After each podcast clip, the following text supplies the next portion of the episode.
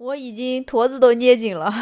什么叫坨子都？就是拳头都已经攥紧了。就这件事情，如果他们两个性别互换一下，这就会是一件很普通的事情，就是很正常，就是百分之九十的人都会这样。但是现在是因为她是女的，他是男的，所以说这件事情就变成了不合理。Christina 走的时候跟他说：“You are a gifted surgeon with an extraordinary mind. Don't let what he wants eclipse what you need.” He's very dreamy, but he's not the sun. You are.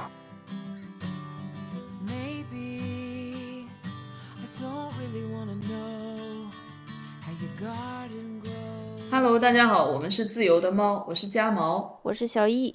今天我们要聊的话题也算是女性主义的相关话题吧，是因为家毛在网上看到了一篇文章。哎，你在哪里看到的？朋友圈刷爆朋友圈的一篇文章。哦，那就是一篇引起热议的文章，然后他就转发给我了。我们看了之后都觉得比较感慨，就说想聊一聊这个这一篇文章。我先给大家简单的介绍一下这篇文章当中的一些片段，然后嗯，就是引起热议的一些片段，还有它的一些背景。这篇文章它原本应该是一篇悼文，对，是一篇悼文。嗯，它是一篇纪念的文章，是那个陈朗博士，是用来怀念她的丈夫。密西根大学社会学系助理教授徐小红，然后她丈夫是嗯得了癌症，然后二零二三年十二月十二日在美国医治无效去世的，去世的时候只有四十五岁。她丈夫是历史社会学、政治社会学还有文化社会学研究领域极具天赋的学者，是中国改革开放年代成长起来两千年以后出国求学一代中的杰出代表。这个是公众号给他的一个介绍。然后，这个陈朗博士，他是北京大学的本科，哈佛的硕士，耶鲁大学的博士。然后，他是在二零一九年辞去了香港的终身教授的一个职务，跟随她的丈夫去了密西根。然后不久之后就遇到了疫情，然后就长期没有，长期就没有工作了。然后在。二零二一年秋的时候，他立志要改行做心理咨询师，然后在二零二二年春天收到了密西根大学临床社工硕士项目的录取，同时收到的就是她丈夫的那个癌症诊断书，然后到二零二三年的十二月十二日，他们就天人永隔了。然后这个是整篇文章的背景。然后这篇文章是一篇悼文嘛，然后发布之后就引起了热议，主要是探讨关于女性在婚姻中的牺牲。然后陈朗博士他的本意肯定是为了怀念自己的先生。但是因为文章中的一些内容，让很多人嗯感同身受也好，或者被一些人曲解也好，总之就是关注度超出了他自己的预期，让他事后又不得不专门发了一篇说明性的文章嘛，就避免那篇悼文被过度的解读。我在这里就先给大家念一下文章中引起热议的一些内容，就是其中的几段。嗯，有一段是这样的：朋友们和他的灵魂交流让我嫉妒，我曾经也是多么的热爱哲学和理论。如果我们不结婚，我是否能更好地欣赏他的思想和行动？我想起小孩因为新冠停学在家的时候，我在家里疲惫不堪，他在网上挥斥方遒，国家革命现代性和我又有什么关系呢？他和他的朋友们聊女性主义的时候，我心中冷笑。我曾经跟我的心理医生说，嫁一个情投意合的人怎么可能幸福？你们想要的是同一种东西。但是总得有人管孩子、报税、理财、做饭，于是这就成了一个零和博弈。他越成功，你越痛苦。我说，现在我明白了，人如果要结婚的话，就应该跟自己爱好不同的人结婚。比如，如果你爱虚无缥缈、形而上的东西，就最好嫁或者娶一个发自内心热爱管孩子、报税、理财、做饭的人。在资本主义社会混下去需要效率，而效率需要劳动分工。还有一段是，我不知道有多少女人在她们杰出的伴侣最春风得意的时候，内心最痛苦的尖叫着；又有多少女人最终用爱情说服了自己，抵消了、忘却了心中的尖叫，保持沉默。然后还有文章的最后一段，家父的一位朋友知道小红过世，发微信慰问，父亲回复时按着传统的修辞，落款是他本人，率陈朗和外孙女敬谢。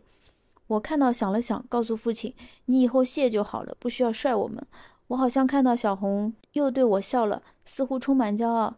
她曾经的春风得意和曾经的病苦困顿，她的无能为力和爱的凝视，让我成为了一个 badass。他和我都知道，再没有人可以帅我了。就是乍看这一段，嗯，似乎是有一些抱怨的意味嘛。但是通读全文会发现，这些主要是结构的问题，就不是徐小红他人的问题。陈朗他说了嘛，他说徐小红是一个真诚真诚的女权主义者。后面他的说明文当中也肯定了这一点。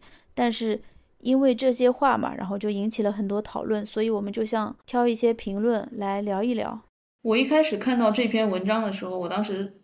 大为震撼，因为任何一个曾经处在过一段亲密关系的当中的人，就会知道，两个相爱的人在一起，完全就并不是只有你侬我侬、卿卿我我，就是那些美好的东西的。就是亲密关系说到底，到最后也是一个权力关系。所以我当时看到这篇文章的时候，我真的是就非常震撼，有人可以如此精准的把这些东西把把它搬到台面上，把它表达出来了，然后。我也看到了，就是因为我是在朋友圈看到了嘛，很多当时转发的那个人，他也留下了他自己的一些评论，我就很开心的一点就是大家能因为这件事情，然后会发这么多很真诚的这种评论，也是因为这件事情也让大家看到了那些我们感觉活得非常闪亮的那些人，就是他们得到了所有我们想要得到的东西，起码是我吧，我是也是作为一个。追求知识的这么一个人的话，他已经得到了所有最好的了，就是北大毕业，然后又去了耶鲁，又去了哈佛，包括她的丈夫都是的。就是这样一个，在我看来得到了所有东西的人，他还是会因为在婚姻里面的这些东西。而感到不甘，而感到委屈，甚至包括在她丈夫去世以后，我作为一个旁观者，这样子说可能会有一点冒犯，但是我觉得她终于自由了，就我能感觉到她也有这种感觉，就是她自由了，就她可以再去追寻她自己被压制住的、被压抑住的那些抱负和理想。他终于又有时间去做这些事情了。以前也其实是有时间的，只是他选择不去做这些事情，因为家里面总要有人去管孩子，总要有人，就像他说的，总要有人去报税。没有人做这个事情的话，这个家庭就持续不下去了。而他是因为所谓的不是所谓的，他就是因为爱情跟这个男人结婚的，所以结构性的问题嘛，就是整个系统就好像要逼迫他去做这样的事情。就逼迫她回归家庭，而她的丈夫在外面。她丈夫到最后还是也只是一个助理教授吧？对，也只是一个助理教授。然后她当时也是为了为了获得那个终身教授的那个职位，一直在打拼嘛。就是说，这个结构它不仅压迫了陈朗，也压迫着他的。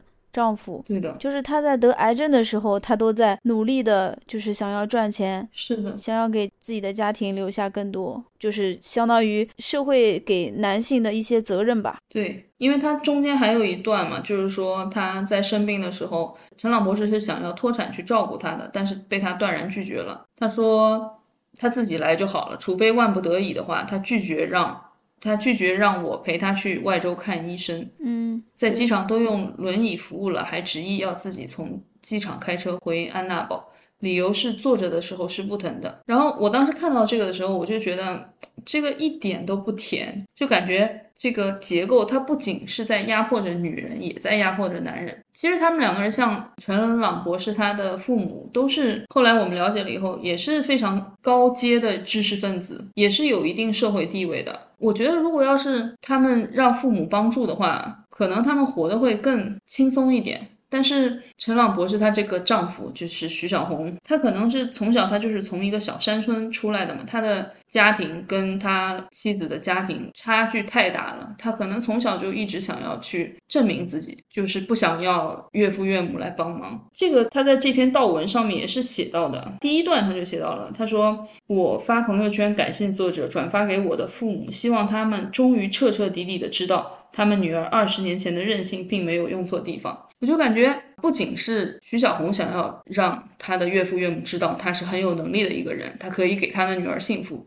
连她女儿现在自己也是这样认为的。就是明明是一个不需要向任何人证明自己的，就是她父母希望她成为不需要向任何人证明自己的这样一个人，但是因为嫁给了徐小红以后，她反而。也是要受他的影响吧，也慢慢的变成了这样一个人，反而就越来越不自由了，他就越来越被困在那些结构里面了。对，本来他父亲也是希望他自由的生长，按照自己的想法去生活、去成长。对，因为我们后来也看到了一篇文章，就是他的爸爸。在他十八岁的时候写给他的一篇文章，上面就真的就是很很真挚的表达了一对非常开明的父母遇到了一个天资聪颖的孩子，然后他们用他们所有的耐心、所有的各种各样美好的词语去培育这个女孩，希望她能见到更大的世界。那女孩也是见到了更大的世界，但是她逃不出婚姻这个东西，她逃不出婚姻带给她的这些她没有办法承受的这些东西。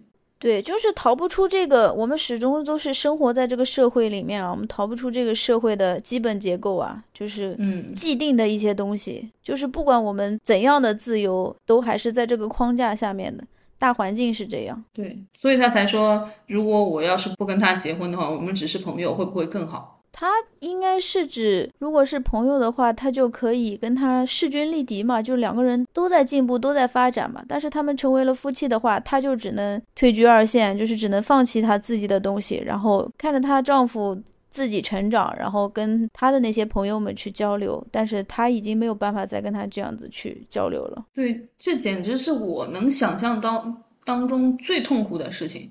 就是我明明心里面有热爱的东西，而且我的热爱跟你是匹配的，而且在一开始的时候，我们两个人也是不管在任何方面都是匹敌的。但是我必须要把我自己的这些东西放在后面，为了支持你去做一些事情。而且我为什么必须要这样做？是因为爱情，所谓的爱情，因为我爱你，因为也希望我们这个家越来越好，所以我做这样的选择。我觉得这个简直是太。可悲的一件事情，对我来说是讲太痛苦的一件事情了。嗯，但是确实是没有办法改变的一件事情。嗯，确实。他，你看他这篇文章，他其实，嗯，怎么说呢？就是他这篇文章是带着抱怨，是带着控诉，但是他控诉的是整个社会，控诉的不是她丈夫，就是他没有办法改变这。嗯，对，对他没有办法改变社会，他没有办法控诉她的丈夫，因为我感觉再让她再选一遍，她还是会这样选择的。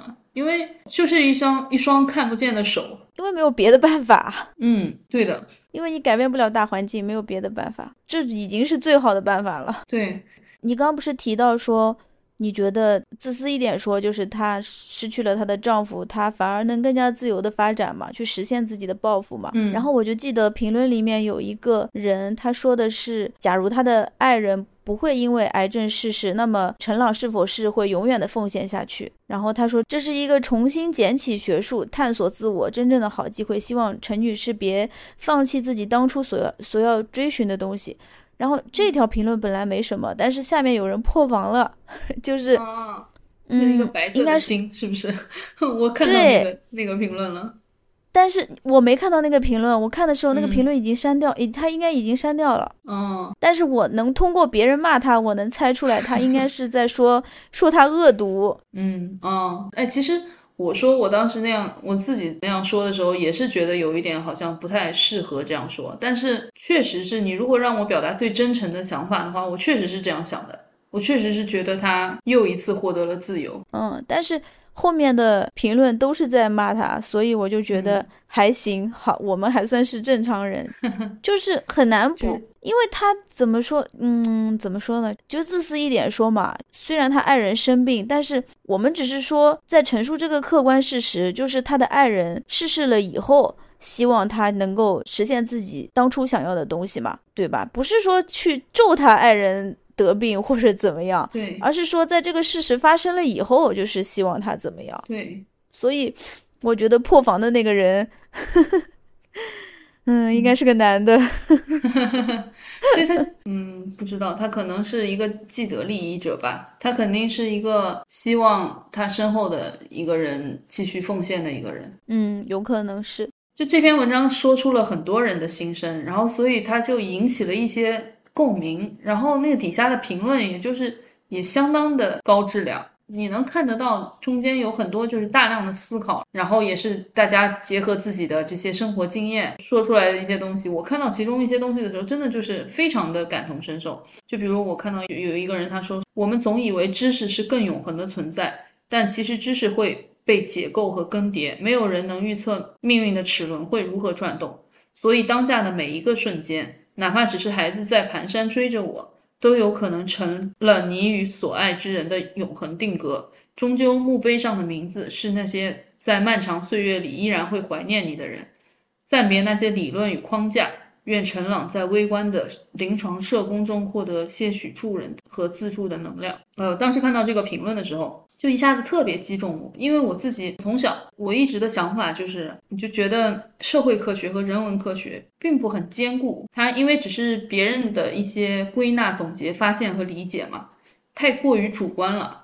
我那个时候一直觉得自然科学更接近真理，但是我现在发现，我自己对于这个真理的迷恋，其实也是对于永恒的迷恋。就是虽然我自己宣称我是一个很热爱变化的人，我是一个。很不喜欢一成不变生活的人，我是一个很喜欢冒险的人，但是可能在我最深的地方，因为我几乎痴迷的相信真理嘛，我相信这个世界上是有一个规是有规律的，就像。爱因斯坦发现的那个 E 等于 mc 方一样，我自己在学微观经济学的时候，我当时就觉得整个社会应该也是有一个公式的，只是到现在大家都还没有整理出来，还没有归纳出来，还没有出现一个类似于爱因斯坦这样的人。因为我自己那么笃定，或者是我那么迷恋所谓真理这个东西，可能也是因为我不是迷恋真理，我是迷恋永恒，我是迷恋就有一些东西不变，我是想要它不变的。但是其实我看了这篇文章，包括这个评论以后，我我才突然猛醒到，追寻永恒是永远都追不到的，因为就像他说的，知识是会被解构和更迭的，哪怕是我现在那么笃信的这些所谓的真理，它有可能也是会被推翻的。所以说，并不能说要一直在，就是像我。我们前几期也讲过嘛，说不能一直要生活在别处，老是幻想一些东西，或者是并不注意你自己现在正在干什么。就是说，永远不能生活在别处，要感受当下的真实。就不管你现在是幸福美好还是悲伤，因为只有。你现在这一刻是真真正正的属于你自己的，所以就反正就是看完这篇文章以后，我得到了一个顿悟，就是这样的，就是哪怕别人跟我之前别人跟我在说说过，或者是我自己也想过要生活在此刻嘛，我自己也是知道这一点的，但是我从来没有这么清晰的感觉到这样，就是我可能以前一直觉得是有一个什么东西是永恒的，但我现在发现，就是不管是人还是事还是什么。任何东西都不是永恒的，它都是可能离你而去，或者是突然发生变化的。嗯，但是你要说永恒的，那就算我们灰飞烟灭了，我们也是以别的形式存在啊。这个东西不是永恒的吗？不是啊，那宇宙也是会消灭的，只是时间的长短而已。哦，那是，那那确实是。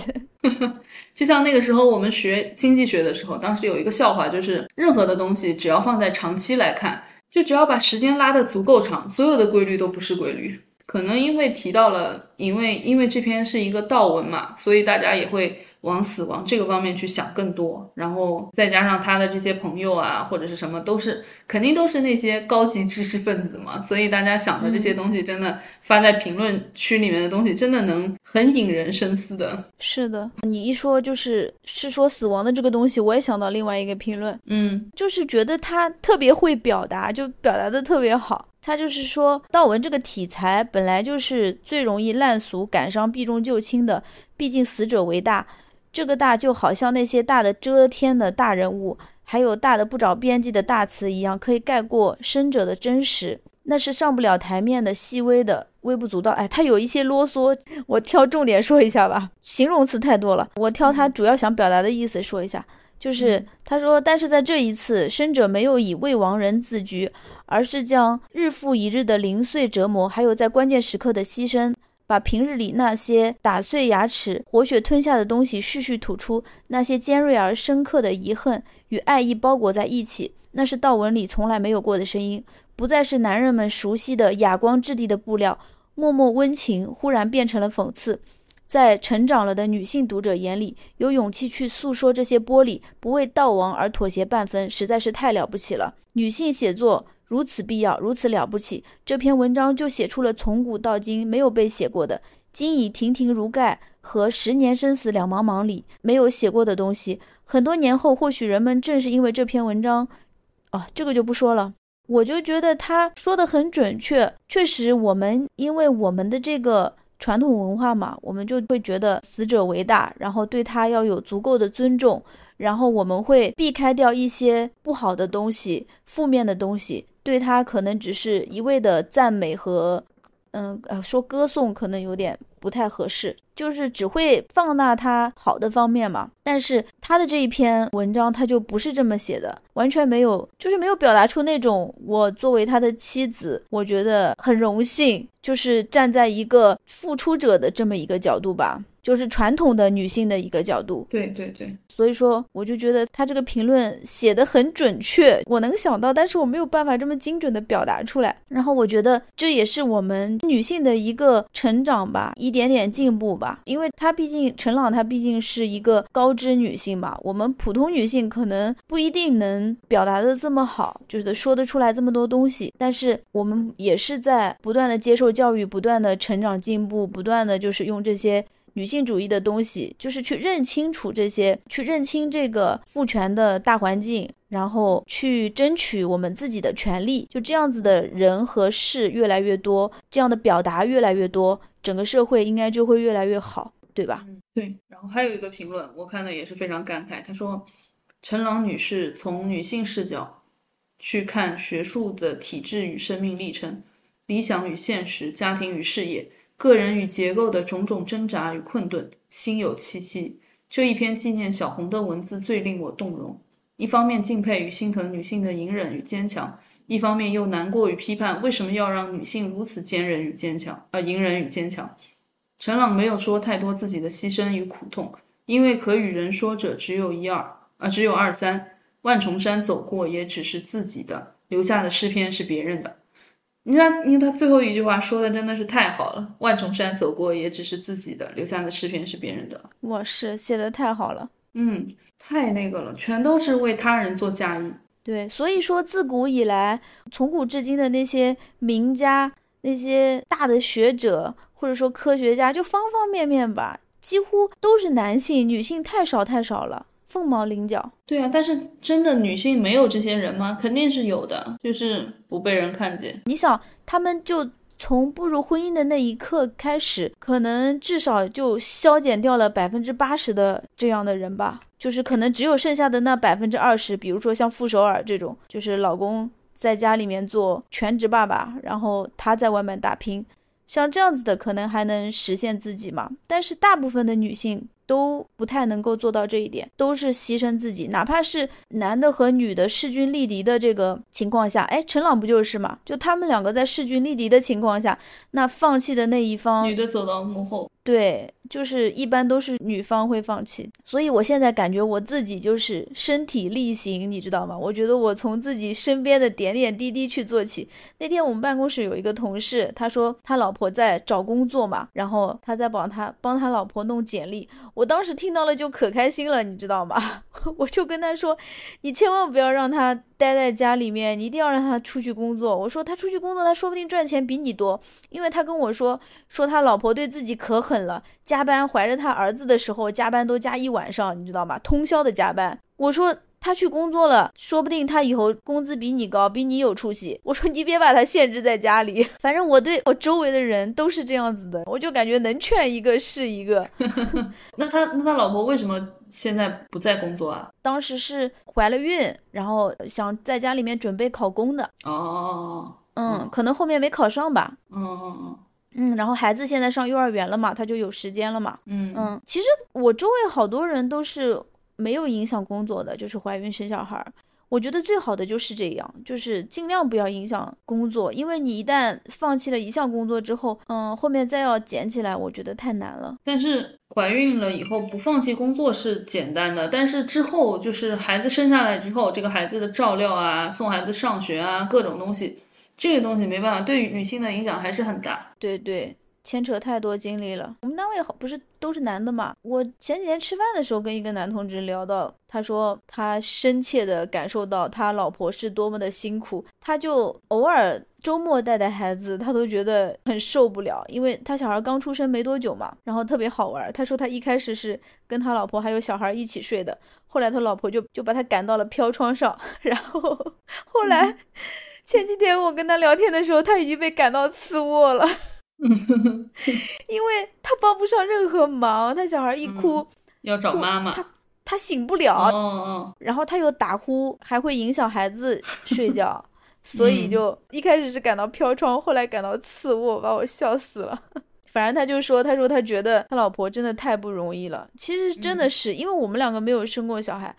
他们生过小孩，小孩对妈妈的这个经历啊，各方面的牵扯，真的是很那个。不生小孩的有一个很重要的原因，就是我觉得有了孩子以后，我绝对不可能是我自己，因为我太了解我自己了。我哪怕恋爱都是一个恋爱脑，更何况生小孩。我也是，就是我会觉得，我肯定会把它放在第一位，放在我前面。我也是，我把我养了花生，他们都说我慈母多败儿。说我不管他，说我不教育他，怎么怎么样？我说小猫咪它知道什么啊？它又没有，它又没有智慧，笑死我了。对呀，你骂它，你打它，它只会觉得害怕，或者打它，它只会疼，但是又起不了什么教育的效果，对吧？它还是什么都不知道啊。你不要为自己辩解了，你要是有小孩，你还是这样会辩解的。他才多大？他知道什么？是的呀，所以我跟你一样，我我也太了解我自己了，我肯定也会是这样的人。对啊，但是我非常害怕的一点就是，因为我了解自己，所以我没有让自己的精力去被分散。但是就算我全都用到我自己身上，我还是没有事业，那那不是很难受的一件事吗？就觉得压力特别大。对我跟你有过同样的想法，我就会觉得别人至少培养了一个孩子，但是我一辈子一事无成。嗯，我并不是说觉得别人培养了一个孩子是一个成就嘛，我就觉得别人如果要是他自己一事无成的话，他可以说他有理由怪罪啊，他有理由推脱啊，是因为我要养孩子，是因为我的精力在孩子上面，那我没有任何理由去推脱啊，我没有任何理由说就别人说问我为什么你你这一生干了什么，我说我不知道啊，他说为什么呢？你也没有什么东西来分散你的精力啊，那我要怎么回答呢？没事啊，你你不用去证明这些东西啊，不会有人来问你这个问题啊，你不用向谁证明啊。嗯，对的，嗯，是的。但是我确实是会这么想，因为培养一个孩子，虽然就像你说的，不能说是什么大的成就吧，但是确实是一件很不容易的事情啊。他这一生，他至少培养出来了一个人类啊，就是照顾好了他，让他成长了呀。然后社会上得以延续啊，为人类的延续做出了贡献，是吗？嗯，对呀，对呀，像我们这些不就是被骂自私，然后被骂 各种被骂的嘛？结果自己还一事无成，没有任何成就。不是，我没有办法把自己拔高到这个层这个层次来看我自己。我觉得他们生孩子也并不是为了让社会延续啊，他们生孩子不也是为了自己吗？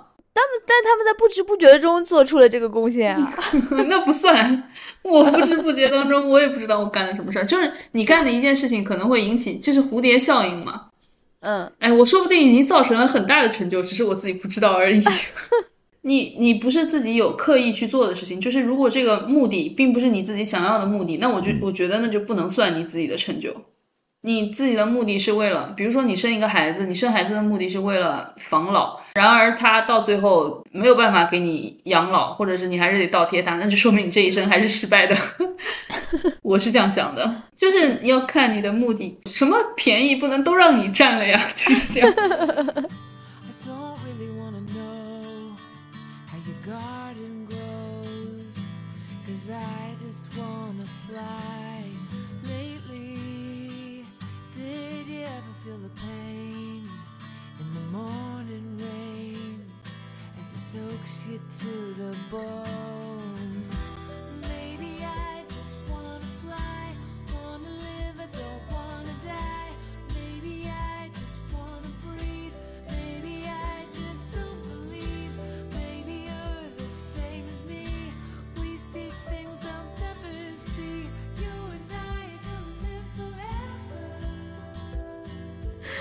哎呀，行了，我们别瞎聊了，你快继续说吧。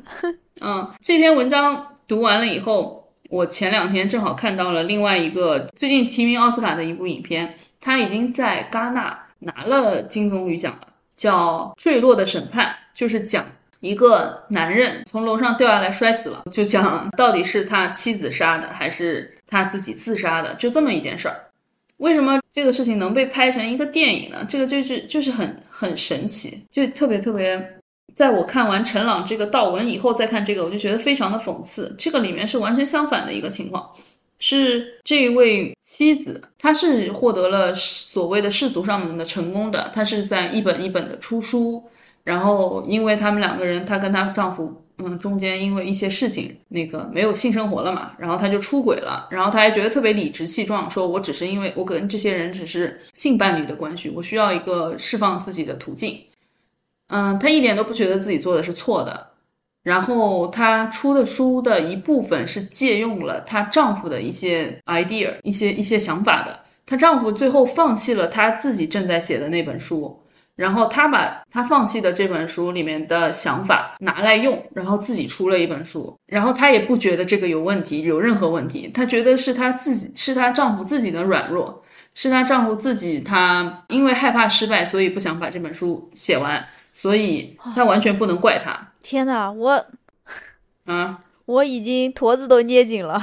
什么叫坨子都？就是拳头都已经攥紧了。哦哦哦！就这件事情，如果放在。如果他们两个性别互换一下，这就会是一件很普通的事情，就是很正常，就是百分之九十的人都会这样，觉得很正常。对对，但是现在是因为她是女的，他是男的，所以说这件事情就变成了不合理。对，就是这样子的，还要被拿出来拍电影。对的，哦，好气呀，我坨子都捏紧了。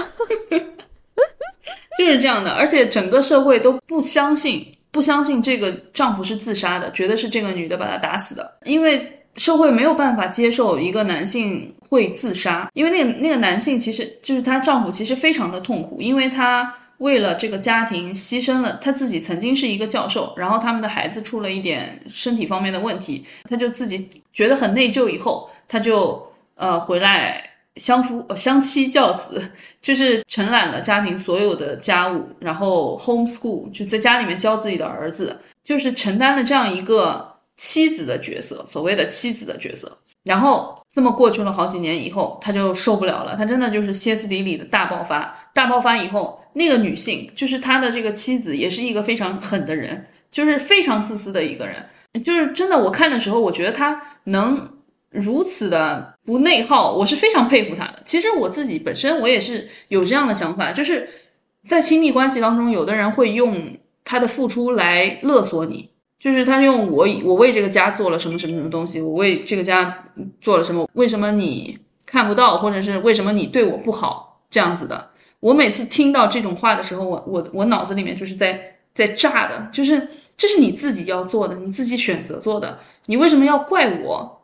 然后我在这部电影里面看到这个女主角，她真的就是非常的。很理直气壮，他很理直气壮的就说：“这是你自己的选择，你选择要去干这个的。我并不是没有给你过选择的权利，你可以不干这个，我没有要求你干这个。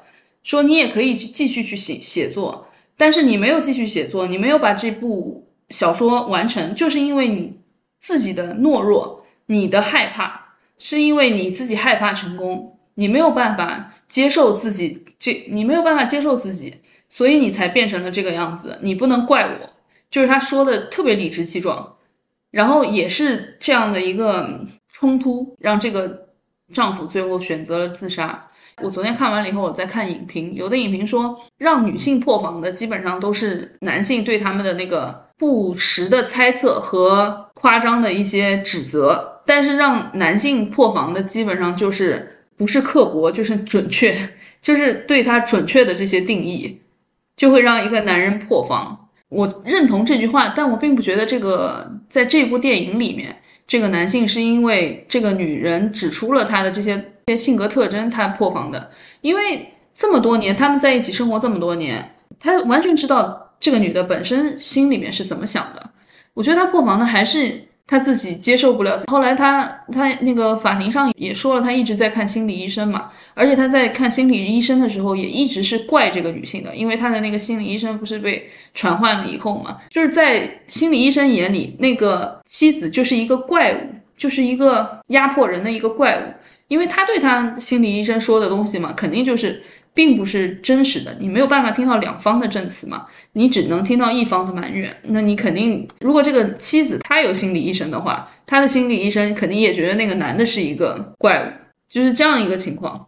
所以她最后真正压垮让这个丈夫自杀的，还是她身为所谓就是她扮演的这个妻子这个角色。所以说之前波伏娃不就说过嘛，说女性不是一种不是一个性别，而是一种处境。嗯，上一次因为这句话，我们两个讨论了好久。对对对对对，是的，就是很讽刺的一点嘛。百分之九十的女性都处在这样的环境里面，大家都就默默的付出啊，隐忍啊，就是在幕后啊。然后有一个男性这个样子，他就要去跳楼，就觉得非常的讽刺。是你随便从我们生活周围抓一个妈妈过来，都是这样的。嗯，对的，包括我妈妈，包括你妈妈，而且。我们两个人的妈妈，就是他们那一辈的人更糟的一点，就是他们不觉得自己有去追求自己理想的权利，他们觉得这样做是正常的，对他们觉得他们应该这么做。嗯嗯，他们甚至因为他们可能就是真的像是文章里面，就是陈朗他那篇文章里面不是他不是说，嗯，如果你爱虚无缥缈形而上的东西，最好。嫁或者娶一个发自内心热爱管孩子、报税、理财、做饭的人，我当时就想，谁会愿意，谁会发自内心热爱这些东西啊？然后后来我想了一下，就是像我妈妈那一辈的人，他们就可能被教育成了，被规训成了要，就是他们可能真正的是发自内心的热爱，就是带孩子啊，给男的做饭、照顾老公，就这样子。我不知道他们热不热爱，我觉得他们被规。被规训成了这样子，但是就是如果要是丈夫啊或者什么对他们的反馈不是很好，他们也不可能热爱的，可能就是觉得这样做是对的，你觉得觉得这是自己的责任，自己自己就应该这么做。对我之前不是因为这篇文章，然后去看了一本书嘛，那本书就是讲这个的，书的名字是《事业还是家庭：女性追求平等的百年旅程》。这本书是二零二三年诺贝尔经济学奖得主的作品，他是一个美国人，所以他就是研究的美国的。几代女性，她把这几个女性分为了四代，就是大概是从从哪个从赛珍珠那个年代，海伦凯勒那一辈的女生那一辈的女性开始，一直到现在，她把它分成了五组。第一组就是海伦凯勒那个年代的，她们只能选择成家或者是立业，二者选其一，就是拥有事业和拥有家庭是不能兼顾的。只有凤毛麟角的人是可以既有家庭又有又有事业的，那个肯定是天时地利人和嘛。然后再到了第二组，第二组基本上是先工作，然后再成家，他们就可能结婚的要稍微晚一点，但是成了家以后，他们还是就是成了家以后就是成家了，就不会再出来工作了。然后第三组是先成家再工作，这第三组的女性大概出生于一九二四年到一九四三年，他们是。早早的就结婚了，因为那个时候正好有那个美国就是二战，然后包括大萧条，他们就是先结了婚，就比如大学毕业以后，因为他研究全都是大学毕业生嘛，就是先大学毕业以后立刻成家，然后立刻生孩子，然后等到孩子可以脱手的时候，他们就会选择出去工作，然后找的工作基本上都是教师这这一类的，教师、社工这样子的，就收入并没有很多，但是呃方便于照顾家庭的这样的一个。然后第四组。第四组人就是先立业再成家，他不是说先工作了，他是先立业。他们是出生于一九四四年到一九五七年，然后在这一段时间里面，就在他们大学毕业的时候，那个时候避孕药正好被发发明出来了，在之前几组都是没有这个东西的，所以说他们可以推迟自己的怀孕的那个时间表，所以他们可以先好好的选择自己的事业，然后他们选择事业的时候，就很多人都不会再选择。教师啊，社工啊，这样的这样的东西，他们开始追求跟男性一样的东西。然后这些人，他们就是推迟了结婚，用各种避孕方式去避孕嘛。但是因为那个时候大家不知道避孕药的一些后果，避孕药的一些副作用，就有很多人到最后就是一生都没有孩子嘛，因为他们推的太迟了。然后那个时候的那个对女性的研究也没有那么透彻，所以他们就是到最后可能他们都是虽然有了事业，但是没有了孩子。最后第五组就是我们这一代，就差不多是我们这一代吧。他说我们现在这一代就是事业与家庭是在兼顾的。他说虽然事业与家庭是在兼顾，但是男性和女性这个报酬方面还是有很大的差距的。他分了五组嘛，每一组的女性都是站在前一组女性的肩上成长起来的，就是这个接力棒在一棒一棒的传，然后传到现在就变得好一点了。所以，我们到了这个年纪，在想这些事情，在做一些，在做一些事情，反而真的就是还是为了下一代要着想的。哪怕我们是没有下一代，自己的下一代嘛，就是那些生了女孩子的母亲。就是像那个芭比上面不是说的嘛，母亲站在原地是为了让女儿回头望的时候知道知道自己走了多远。就看这本书，我就完完全全能感觉到这一点，因为就是他把一百年来的这些女性全都放到一起，这样横向做比较了以后，我发现我们是在进步的，虽然可能进步的速度没有那么快，也不可能，可能整整个这个父权的结构根本就没有办法推翻吧，但是也是在进步的。这样反而这样想一想，好像也还行。是家祭无忘告乃翁。但是我我对这个确实我也不是特别的乐观，因为总要有人是既得利益者，总要有人要想到甜头的。对呀，而且既得利益者他们不会觉得自己得到了红利，他们会觉得这是他们自己的能力，他们优秀，他们应得的。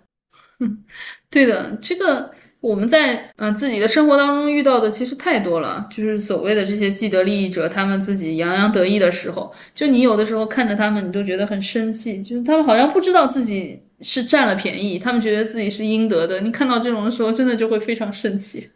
是的，就像我那天 从上午骂到下午，中午睡了一觉起来还在跟你 对的，还在跟你抱怨。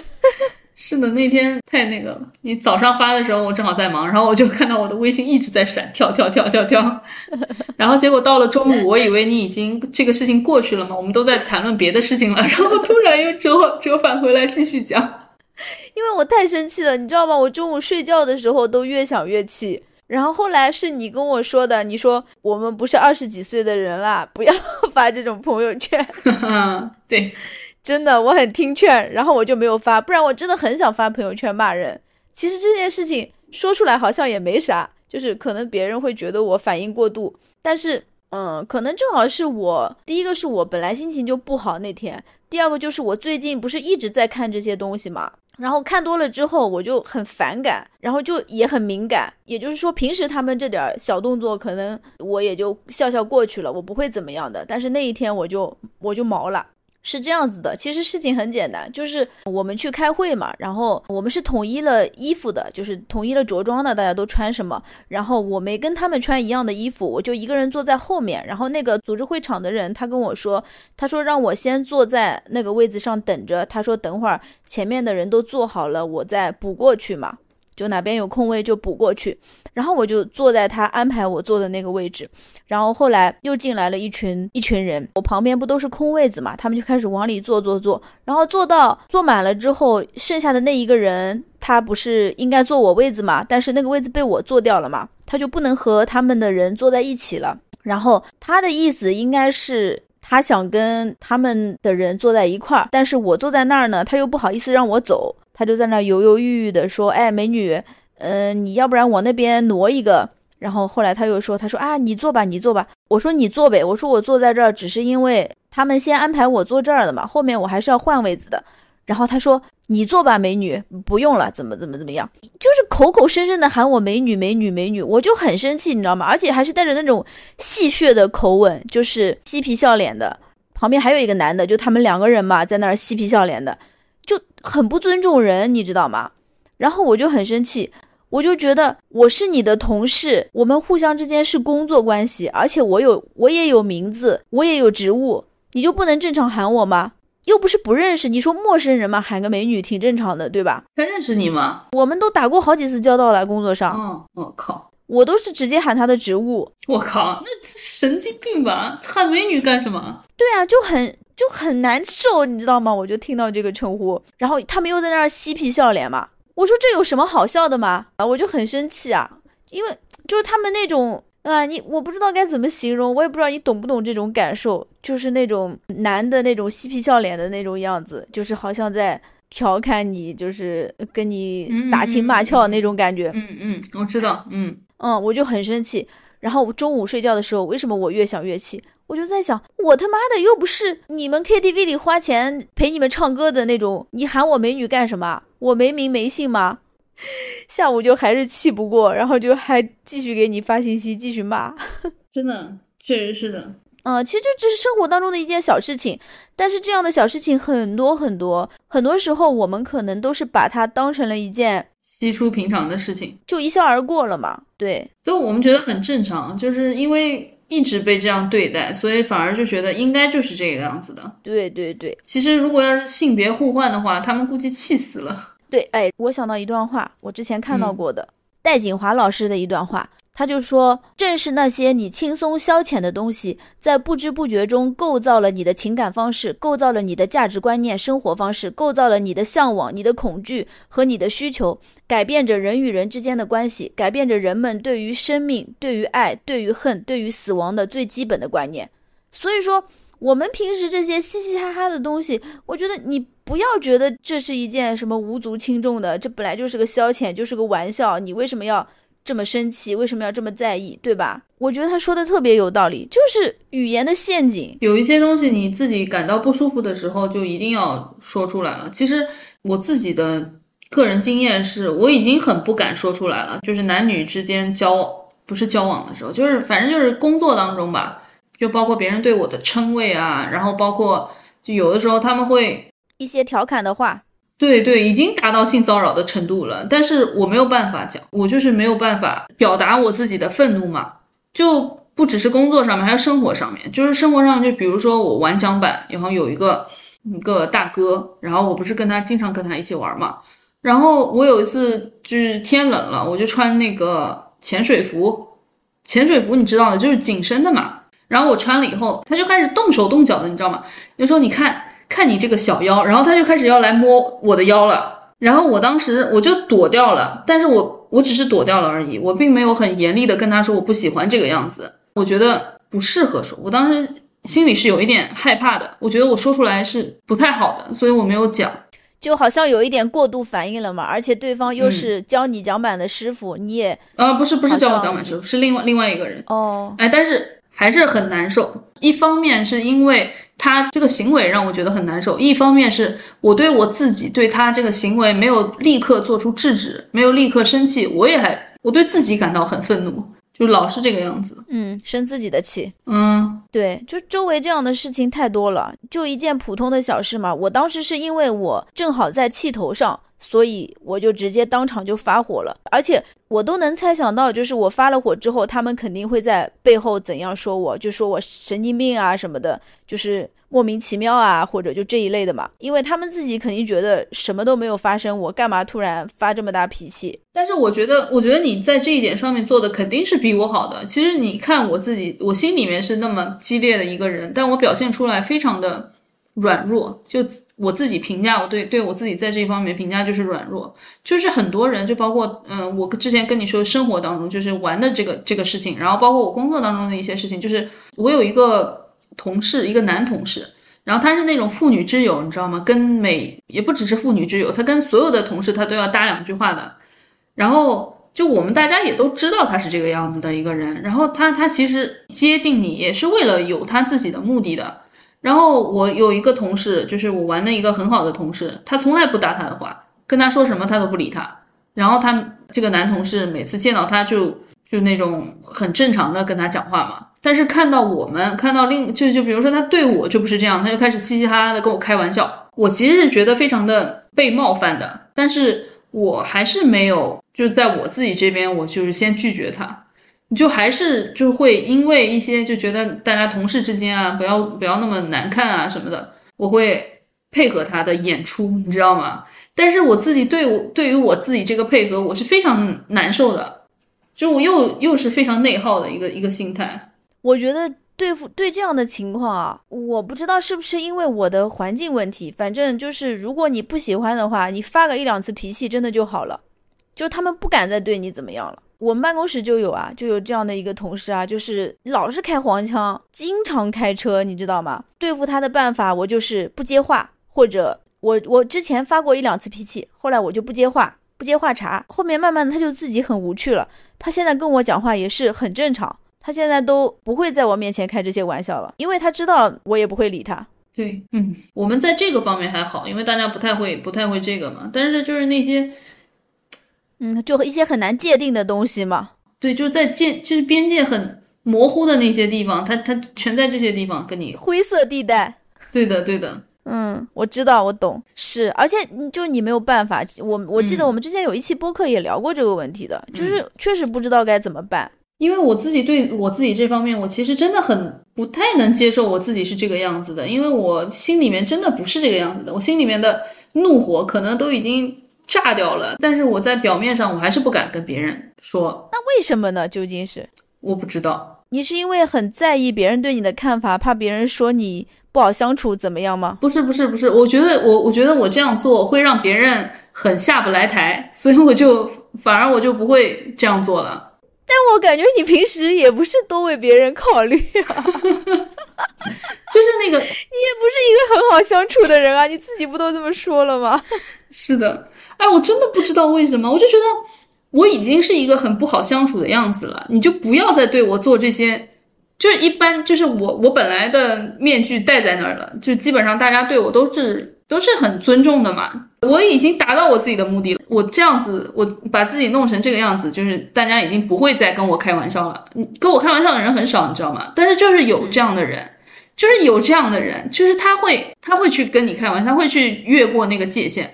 他越过了界限，我反而是不知道是怎么回应，不知道该怎么回应的。我心里面就是，居然有这么厚颜无耻之人。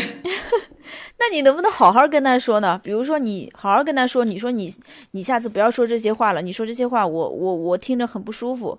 我已经，我是想，我是想这样说的啊。我有一次是说了的，就还是那个，就是潜水服的那位男性。后来我们俩不是约着去游泳嘛？我在这边要做一个非常严肃的声明：我约人家男生去游泳，是因为那个所谓的男生他已经他跟我爸差不多大，我觉得这是很安全的一个，就是一个运动搭子。嗯。我觉得没有人会往任何一个方面去想，我不会往那边想，我我觉得他肯定不会，也也不会往别的方面去想的啊。对，就跟我经常跟我们办公室那个小我七岁的男生一起玩一样，因为我觉得他很小，就是个小弟，就是大不会引起误会，这样子。啊，我这个是跟我爸差不多大的一个年纪，在我的想象里面，我们两个人根本就不可能有任何的纠缠，他也不应该有任何的想法。我也不可能有任何的想法的，就是这么一个人，就是我的一个运动搭子，我只是把他当成运动搭子。然后上次在游泳的时候，他不是带了一个那个在水底下可以拍视频的东西嘛？我当时喊他去帮我拍，是因为我想看一下，我要纠正一下我的动作，因为我想要游得更快。然后当时他带了那个以后，刚开始的时候就记录记录的好好的嘛，然后后来。他开始，他准备想要搂着我拍照，你知道吗？就把那，就是他不是那个自拍杆嘛，他准备搂着我拍照，然后我就躲掉了。他虽然没有搂着我拍，但是我们两个人拍了合照。然后后来我就觉得越想越恶心，越想越恶心。然后我就因为我开车带他过去的嘛，我后来就是也是酝酿了一路，在快到在快到家的时候，他快下车的时候，我跟他说，我说这个照片你最好不要发，我不希望别人看到这个照片，而且我觉得非常的不合时宜。我酝酿了一路才说出来这么三句话，你说出来了三句不是很，就分量不是很重的话。对的，那他说哦，好好好，我知道了。那他后来有没有再对你怎么样？嗯，他后来就是一直发信息给我啊，就是。那他试图搂你腰的时候是发生在你们去游泳之前还是之后？去游泳之前，他不是要搂我腰，他是要摸我腰，那就是你的不对了啊，那就是你太迟钝了，你知道吗？他要来搂你腰啊，怎么样？这些没有太迟钝，我只是我已经躲掉了呀。我知道，我已经躲掉了。然后我，嗯，既然他已经想对你有这些不规矩的动作了，你后面就不应该约他去游泳。哦，是这个意思。对，我没有想到，就是这就是你太迟钝了。对，你的脑子在这一方面真的很秀逗，真的，就是正常人，嗯，应该就不会再约他去游泳了。但是你约了他，所以他可能。甚至还以为自己有点机会，你知道吗？可能给了他一些我完全没有想到。对，因为你这个脑子我知道，我了解你，你这个脑子是想不到这些的，所以说。可能他就是因为你的这个行为，他可能反而还觉得，哎，我是不是有希望？哦，可能是的，那肯定也是，因为男的真的都很自信。嗯，对你这样子让我可能解惑了吧。我一直觉得他是他只是一个哑光尿男，但是现在发现可能也是因为我自己的原因吧，也可能是因为哎，我觉得你要解释一下哑光尿男，因为你刚刚跟我说的时候我没听懂。哑光尿男就是因为啊，我在那个微信微信读书上面留过言，说这些男的怎么都这样，你怎么不撒泡尿照照自己啊？然后哑光尿男就是这个人，他他的尿是哑光的，所以他看不清楚自己的样子。就没有自知之明，就是他没有办法撒泡尿照照自己。对的，没有办法撒撒泡尿照照自己的。嗯，男性就是哑光尿男。我第一次看到这个说法，把我笑死了。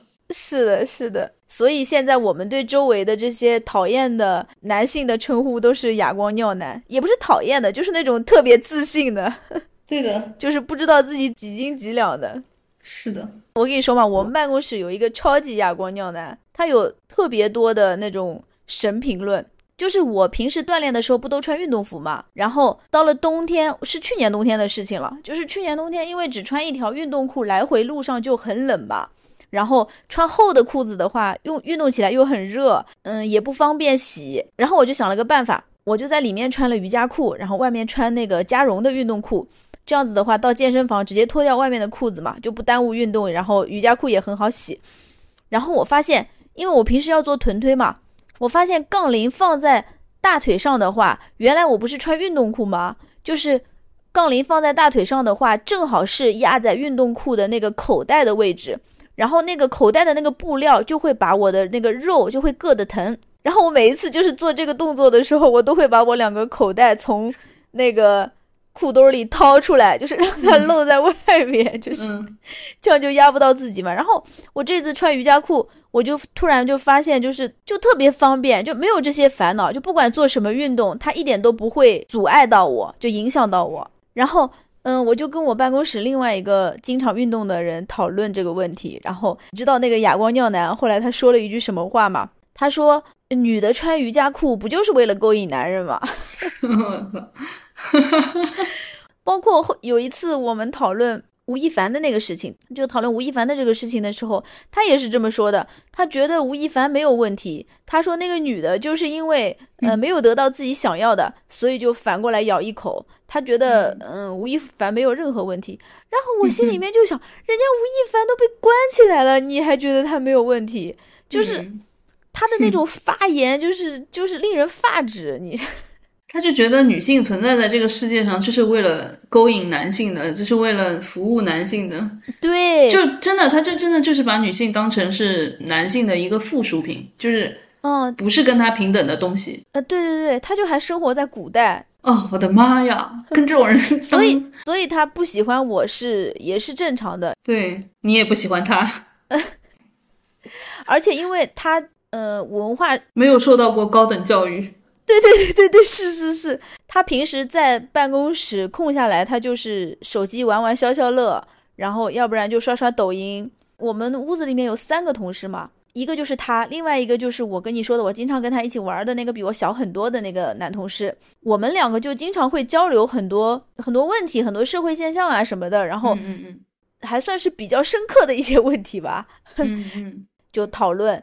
然后那个哑光尿男他就经常插不上话，你知道吗？然后他就是没有办法加入到我们的这个谈话当中。所以说，一旦我们开始讲一些比较日常的、大家都能聊的那些话题，他的那个神发言就开始了。因为我觉得很神奇，他一方面又觉得他低我们一等，他内心深处他他是有这个自卑存在的，但是另一方面他又很自信。我还真的是不太理解就这样的一种性格。我觉得可能是他，因为就是他身为男性的那种既得的那种自信吧。哦，我刚才那个事情我都没讲完，说到既得，我就想到美女的事情。对我刚才是想想要控诉的是，他们工作能力并没有比我强，他们工作能力都不如我。要不是因为他们是男性，我但凡是一个男的，我但凡性别是男，我肯定比他们做得好。我只是没有这个机会罢了。真的，这个社会对女性真的是非常的不公平，在你们单位真的是，尤其是这个样子。嗯，对，反正哦，还有一个很搞笑的事情，嗯，这个事情就是就是搞笑嘛。就我们办公室不是需要去管单位的那些电瓶车乱停乱放的问题嘛？然后他们采取的措施就是把乱停放的车锁起来，然后让让车主来找我们拿钥匙开锁，然后我们就知道那个车是谁的了嘛。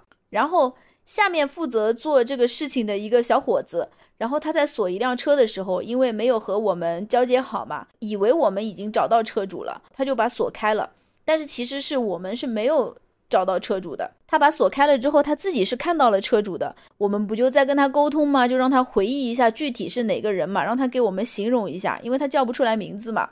然后他就说了一些特征，其中有一条，他说那个人高高瘦瘦的。然后我们大家就一起开始回忆嘛，就怎么也想不出来，怎么有这么一个人呢？然后根据他其他特征的描写，我们想出来了一个人，但是我们说那个人也不高啊，因为。在我们的基本认知里面，就是一般一个男的超过一米八，我们会说他高高的嘛，对吧？然后他们就在那苦思冥想到底是谁嘛。